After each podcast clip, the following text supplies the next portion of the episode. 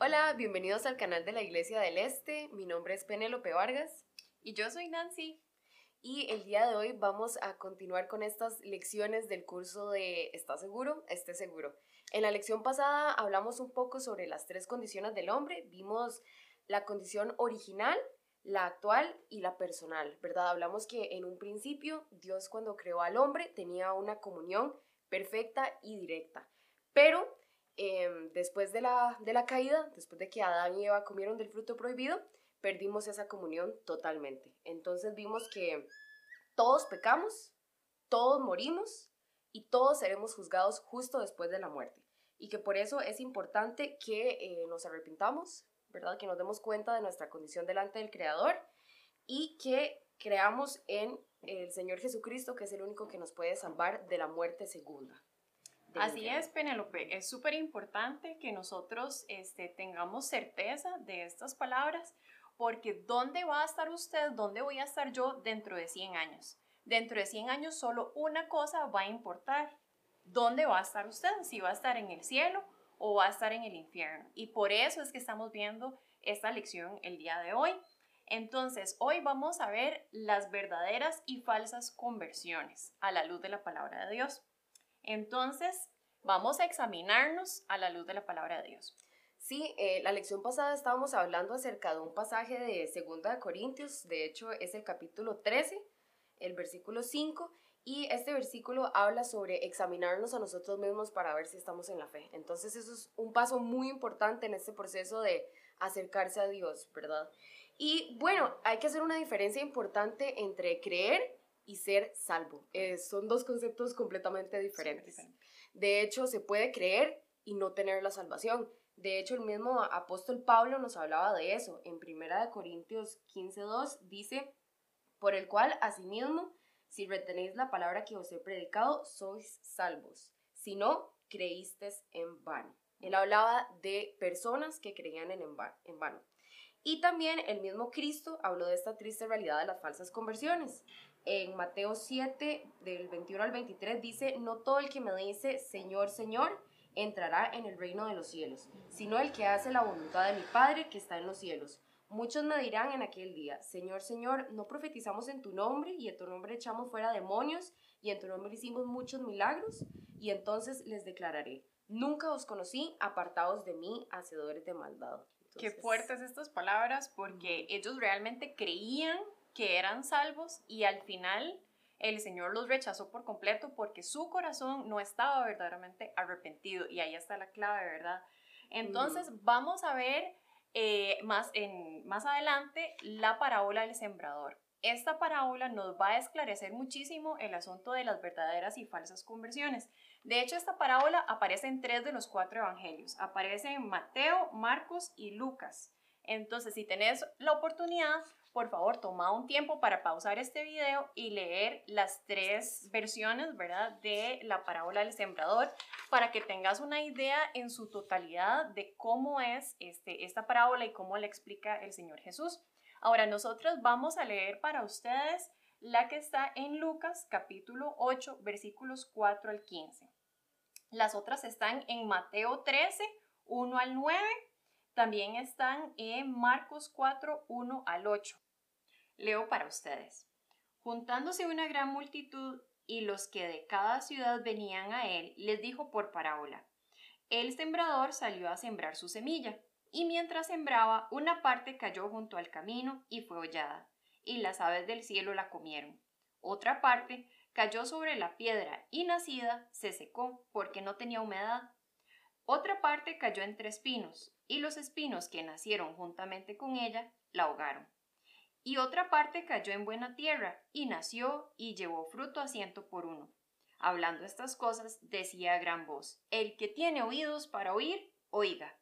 Y sus discípulos le preguntaron diciendo, ¿Qué significa esta parábola? Y él dijo, A vosotros os he dado a conocer los misterios del reino de Dios, pero a los otros por parábolas, para que viendo no vean y oyendo no entiendan esta es, pues, la parábola. La semilla es la palabra de Dios, y los de junto al camino son los que oyen, y luego viene el diablo y quita de su corazón la palabra para que no crean y se salven. Los de sobre la piedra son los que habiendo oído, Reciben la palabra con gozo, pero estos no tienen raíces, creen por algún tiempo y en el tiempo de la prueba se apartan. La que cayó entre espinos, estos son los que oyen, pero yéndose, son ahogados por los afanes y las riquezas y los placeres de la vida y no llevan fruto. Mas la que cayó en buena tierra, estos son los que con corazón bueno y recto retienen la palabra oída y dan fruto con perseverancia. Bueno, muchas gracias, Dan, por esta lectura. Es bastante buena y extensa y bastante que escudriñar y estudiar para esta lección. Nos va a ayudar bastante. Entonces, bueno, ahora vamos a hablar de los elementos de la parábola. Yo voy a hablarles de dos de tres elementos. El primero es el sembrador, que claramente es el que siembra la palabra. Eh, Marcos 4.3 dice, oíd, he aquí, el sembrador salió a sembrar. El sembrador entonces es el predicador. Somos básicamente los hijos de Dios que vamos y le testificamos a las personas. Y el segundo elemento es la palabra de Dios, ¿verdad? Sembramos predicando y enseñando la Biblia. Bueno, entonces vemos los cuatro tipos de tierra, que son los otros elementos que aparecen en la parábola. El primer tipo de tierra es el que se denomina junto al camino. El segundo tipo de tierra es el que se denomina de pedregales. El tercero, el que dice entre espinos. Y el cuarto es la buena tierra. Entonces, ¿qué son estas tierras? Básicamente son descripciones de cómo es el corazón del hombre. Es lo más profundo de uno, su corazón, lo más interno, de cómo está ese corazón que recibe la palabra de Dios cuando le es predicada. Bueno, y entonces ahora vamos a ver un poco más en profundidad la definición o la explicación de cada uno de estos tipos de tierra y vamos a dar como ejemplos de este asunto. Es importante que presten atención al hecho de que tres de cuatro tipos de tierra resultan en falsas conversiones, en personas que creyeron pero que al final no son salvas. Y solamente una termina en una verdadera conversión. El primero es, bueno, la semilla junto al camino, ¿verdad? Que este es el la perfecta descripción de aquel que oye pero olvida. ¿Y por qué olvida? Bueno, esto es porque Satanás viene y se roba la palabra de Dios del corazón de la persona y entonces como que lo cega y ya no puede entender el Evangelio. De hecho, Mateo 13, 19 habla de esto. Cuando alguno oye la palabra del reino y no la entiende, viene el malo, o sea, Satanás, y arrebata lo que fue sembrado en su corazón. Este es el que fue sembrado junto al camino. También, este, 2 Corintios 4, del 3 al 4, habla sobre cómo el diablo, ¿verdad? El, el Dios de este siglo, ¿verdad? Les ha cegado su entendimiento para comprender el Evangelio, valga la redundancia. Un ejemplo perfecto de este son los fariseos, ¿verdad? Que, bueno, muchas veces Cristo sembraba la semilla de la palabra de Dios en ellos, pero ellos no terminaban creyendo en el verdadero Evangelio, ¿verdad? No quisieron recibir el Evangelio, el diablo se los arrebató. Y el segundo tipo de tierra, ¿verdad? Es el de los pedregales, que este es el que oye y cree por un tiempo. Exacto, y este es otro de los ejemplos de los falsos convertidos. Entonces, ¿qué sucede con estas personas? ¿Por qué creen por un tiempo? Bueno, primero están súper emocionados, reciben el Evangelio con mucho gozo, pero eventualmente llegan las pruebas, llegan las tentaciones, llegan todas estas cosas complicadas de nuestro día a día y terminan por apartarse, no soportan las pruebas. Y pues en este caso es como Pablo nos decía en Primera de Corintios, ellos creyeron en vano, tiraron la toalla cuando se puso difícil. Entonces, ¿qué sucede? Volvemos a recalcar, creer por un tiempo, creer por creer, ¿verdad? Nada más el hecho de creer no es suficiente. Tiene que venir acompañado de arrepentimiento, número uno, y número dos, de la constancia, la perseverancia. Y esto es algo que no se ve reflejado en el caso de eh, la semilla que cayó junto a los pedregales. Y estas personas, después de apartarse, vuelven al mundo, ¿verdad? Vuelven a su vida anterior.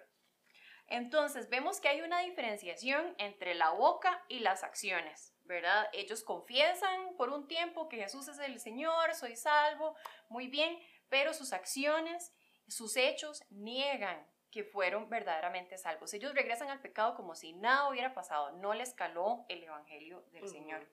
Entonces, ¿qué sucede? Hasta Pablo sabía que en la iglesia no habían este, verdaderos convertidos, habían algunos que eran falsos convertidos y por eso examina a los creyentes de 1 Corintio a eh, em, a, examinarse si ellos verdaderamente están en la fe. Y ese es el propósito de la lección de hoy, que vos y yo nos examinemos a ver si realmente eh, eh, em, creímos en el verdadero Evangelio de Dios o creímos en vano. Claro. Entonces puedes ir viendo si vos empatás con esto. escuchaste el Evangelio y te emocionaste, pero dejaste todo botado. O realmente estás perseverando. Bueno, y un perfecto ejemplo de este tipo de, tierra, ¿verdad? Que aparece en la Biblia es Demas. Demas era una persona que andaba con Pablo y dice la Biblia que lo dejó abandonado por amar a este mundo. Eso aparece en 2 Timoteo 4:10. El problema con este tipo de personas como Demas es que siguen siendo enemigos de Dios. Y el enemigo con Dios necesita reconciliarse con Dios. Es un pecador que necesita confesar sus pecados, arrepentirse y poner su fe en Jesucristo para salvarse. Entonces eso es algo muy importante que hay que tomar en consideración, ¿verdad? Y básicamente ese sería todo el video de hoy. Muchas gracias a Nancy por ayudarnos. Claro, claro. en el próximo video vamos a continuar con los otros dos tipos de tierra, así que por favor continúen viendo estos videos. Recuerden que pueden hacer sus preguntas ahí en, en la cajita de, de los comentarios o también pueden mandar un correo electrónico a la dirección que va a aparecer en la cajita de descripción. Muchas gracias por acompañarnos. Que estén bien. Chao.